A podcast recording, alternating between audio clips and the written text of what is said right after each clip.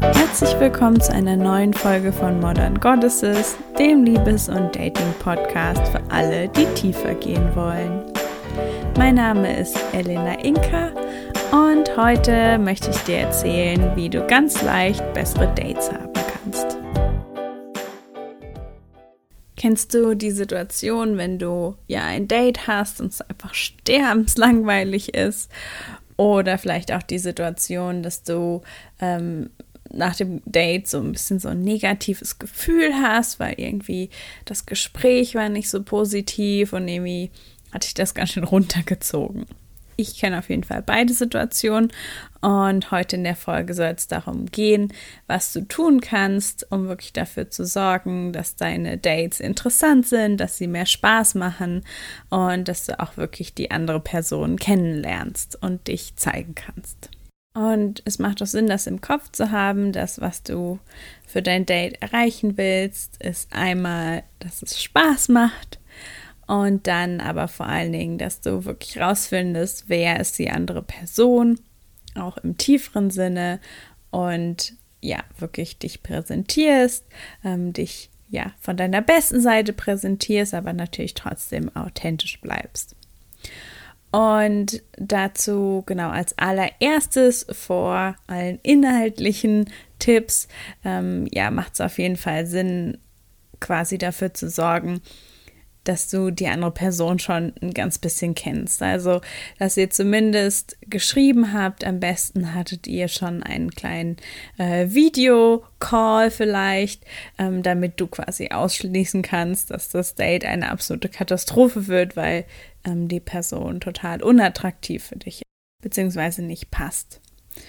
Und falls du quasi keinen Videoanruf hattest und es das erste Date ist, dann kannst du stattdessen natürlich auch versuchen, das Date ganz kurz zu halten oder dir vielleicht eine Notfallausrede einfallen zu lassen, ähm, um das Date frühzeitig zu verlassen, für den Fall, dass du ungern einfach sagen möchtest, hey, das passt nicht, ich gehe jetzt. Und wenn du all diese Vorkehrungen getroffen hast und ja, dein Date hast, dann gibt es quasi ja zwei Dinge, die du machen kannst, um die, um dein Gespräch interessant zu gestalten und eben die andere Person gut kennenzulernen und dich zu zeigen. Und zwar das erste ist, anfangen, offene Fragen zu stellen. Und vielleicht machst du das auch schon, aber viele von uns ähm, tappen eben in die Falle, Fragen zu stellen, die einfach nur ja eine Ein-Wort-Antwort haben oder ein Satz-Antwort oder sogar eine Ja-Nein-Antwort. Also wenn wir den anderen fragen, ähm, ja, was sind deine Hobbys, dann möglicherweise kommt dann ganz viel.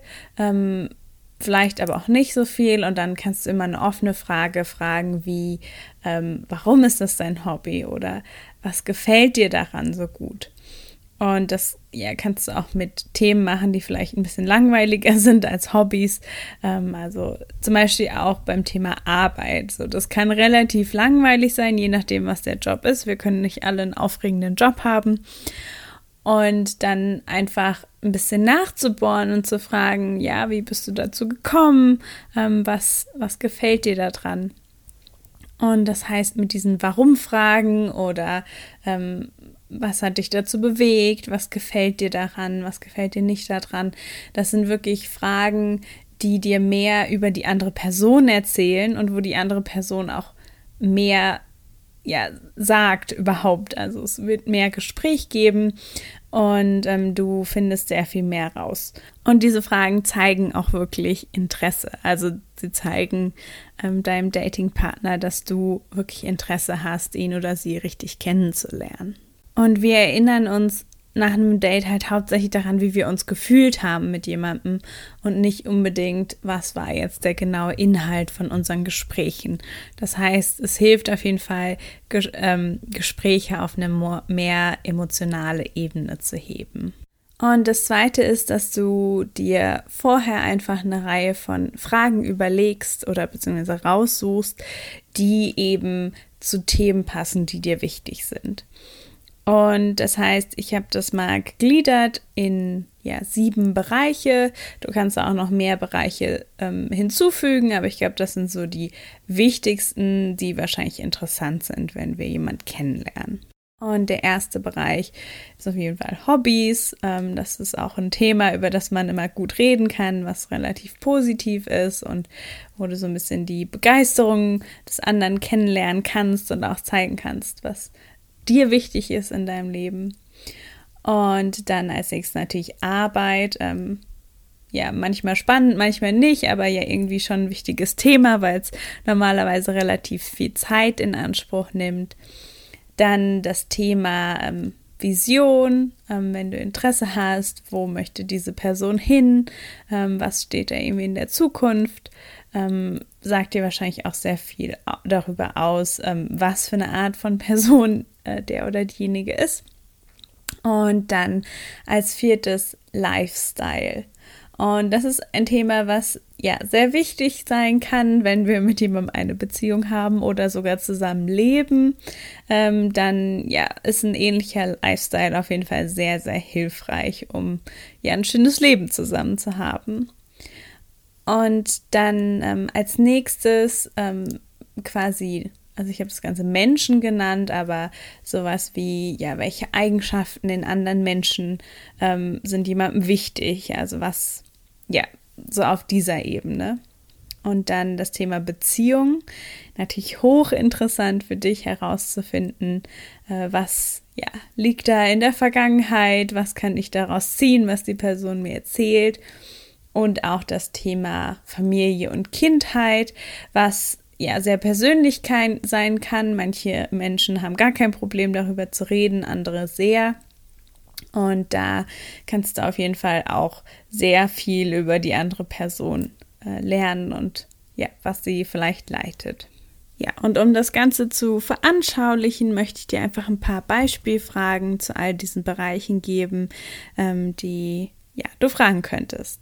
Also zum Thema Hobbys. Das erste ist zum Beispiel, bist du mehr ein draußen oder ein drinnen Mensch und warum? Was sind deine Lieblingsabenteuer, die du bisher erlebt hast? Ähm, was fasziniert dich gerade am meisten äh, in deinem Leben außerhalb deiner Arbeit? Und dann auch ähm, Fragen rund um, ja, was, was ist dein Lieblingsessen, vielleicht auch dein Lieblingsinternationales Essen oder auch ähm, Restaurant. Und ähm, genauso wie wenn du fragst, irgendwie, was, was für Aktivitäten machst du gerne, ähm, ist das eine Frage, die du sehr gut stellen kannst, wenn du die Person gerne nochmal sehen möchtest. Weil diese Fragen können halt sehr gut darauf aus äh, sein, was ihr quasi beim nächsten Date macht. Also es ist sehr einfach, sich zu verabreden, wenn ihr, weiß ich nicht, entweder ein gemeinsames Essen gefunden habt, was ihr gerne ausprobieren möchtet oder irgendeine coole Aktivität.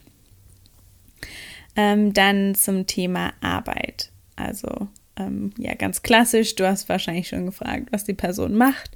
Und dann eben, ja, was, was gefällt dir an deiner Arbeit? Was gefällt dir nicht? Ähm, was war dein Lieblingsjob, den du bisher in deinem Leben gemacht hast? Ähm, Gibt es ja einen anderen Job, den du lieber machen würdest? Beziehungsweise, was ist dein Traumjob?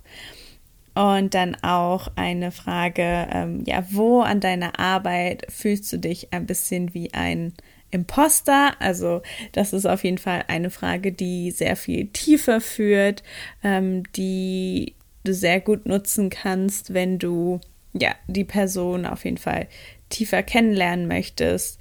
Und ähm, also es ist offensichtlich eine Frage, die so ein bisschen Schwächen von jemandem zeigt. Also wenn die Person wirklich in der Lage ist, dir zu erzählen, ähm, dass sie sich wie ein Imposter fühlt an der Arbeit und du auch das Gegenteil tun kannst, ähm, dann kann das natürlich sehr viel Intimität kreieren. Dann das nächste, ähm, genau zum Thema Vision. Also sowas wie, was steht ganz oben auf deiner Bucketlist ähm, oder was sind allgemein Dinge, die die Person halt gerne machen möchte in der Zukunft. In welchem Land würdest du gerne später leben? Und der Klassiker, wenn du im Lotto gewinnen würdest und nicht mehr arbeiten bräuchtest, was würdest du tun? dann zum Thema Lifestyle. Also das kann dann sowas sein wie ja nach Haustieren zu fragen, ähm, welche Gewohnheit würdest du dir gerne abgewöhnen, an welchem Ort verbringst du am meisten Zeit außerhalb deiner Arbeit und deinem Zuhause. Wonach würdest du sagen, bist du am ehesten süchtig? Welche Aufgabe im Haushalt kannst du überhaupt nicht ausstehen und warum? wenn es eine olympische Medaille für Alltagsaktivitäten gäbe, für was würdest du eine bekommen? Und ähm, genau, das sind quasi alles Fragen, die, ähm, was heißt oberflächlich sind, aber nicht zu oberflächlich, aber die sagen dir schon sehr viel über ja die Aktivitäten, die Personen in ihrem Leben machen und dann ähm, zum Thema Menschen, sowas wie, wer ist die faszinierendste Person, die du je getroffen hast? Was ist dein Lieblingsbuch, Film, Serien, Charakter und warum? Äh, welche Eigenschaften in anderen Menschen kannst du überhaupt nicht ausstehen? Und zur Beziehung, ähm, ja, was haben deine Ex-Partner nicht über dich verstanden? Kannst du direkt rausfinden, was äh, du besser machen könntest? Dann warum ist deine letzte Beziehung zerbrochen?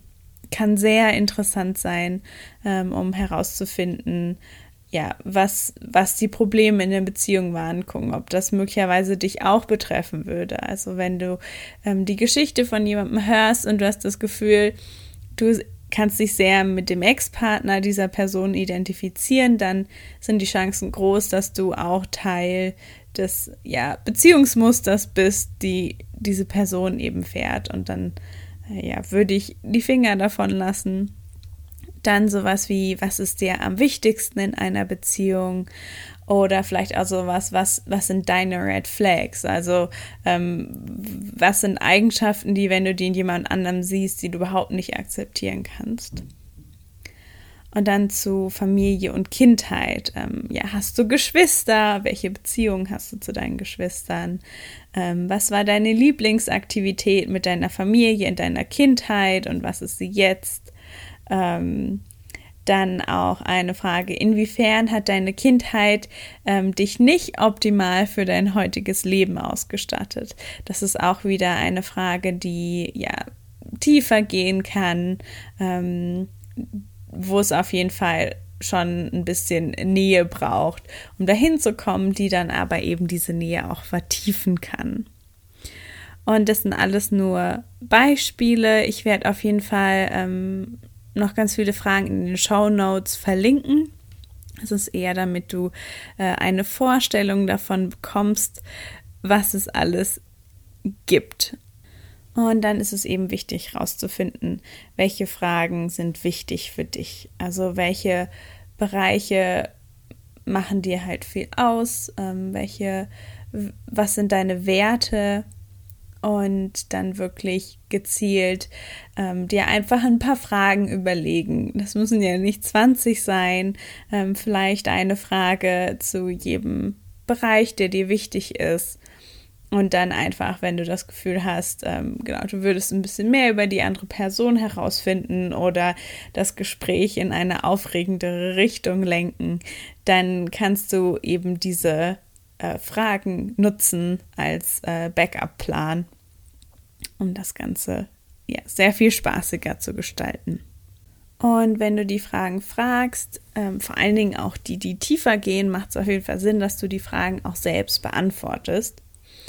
Ähm, und hoffentlich, hoffentlich würde dein Datingpartner dich von selbst danach fragen. Ähm, wenn du die ganze Zeit Fragen stellst und dein Datingpartner konstant, weiß ich nicht, 70, 80 Prozent des Gesprächs einnimmt, ähm, dann würde ich auf jeden Fall auch Vorsicht walten lassen. Ähm, meine Erfahrung damit bisher ist es ja, wenn Menschen nur von sich reden, so das es kann natürlich auch Nervosität sein, aber ähm, wenn das sich durchzieht, dann waren das meines, meiner Erfahrung nach oft Menschen, die so einmal gerne vielleicht in, in so einer Opferrolle gefallen, gefangen waren, aber die dementsprechend natürlich auch super ich-zentriert waren und die ähm, ja Schwierigkeiten hatten, sich auf mich zu konzentrieren. Und auch ähm, wenn ich dann danach so das Gefühl hatte, ähm, ja, die haben viel geredet, die fühlen sich wahrscheinlich gut, ist es dann doch so, dass ich mich dann in der Regel halt nicht gehört oder gesehen gefühlt habe. Und das ist natürlich total wichtig beim Dating. Ähm, also ja, wenn der Sprachanteil nicht ungefähr 50-50 ist oder zumindest nah daran, ähm, ja, dann würde ich auf jeden Fall Vorsicht walten lassen. Also nochmal zusammengefasst, um mehr Spaß beim Dating zu haben. Auf jeden Fall vorher die Person ein bisschen kennenlernen, vielleicht durch einen Vide Videochat. Ähm, ansonsten sicher gehen, dass du ein Date schnell abbrechen kannst, wenn es überhaupt nicht passt. Und dann offene Fragen stellen und dir Fragen zurechtlegen, die wirklich ähm, dir was über die andere Person erzählen und die dir auch helfen, dich wirklich zu zeigen dann hoffe ich wie immer, dass du was für dich mitgenommen hast. Ähm, vielleicht hast du jetzt die ein oder andere ähm, Frage, die du beim nächsten Date nutzen kannst. Und ich freue mich ganz doll, wenn du beim nächsten Mal wieder mit dabei bist.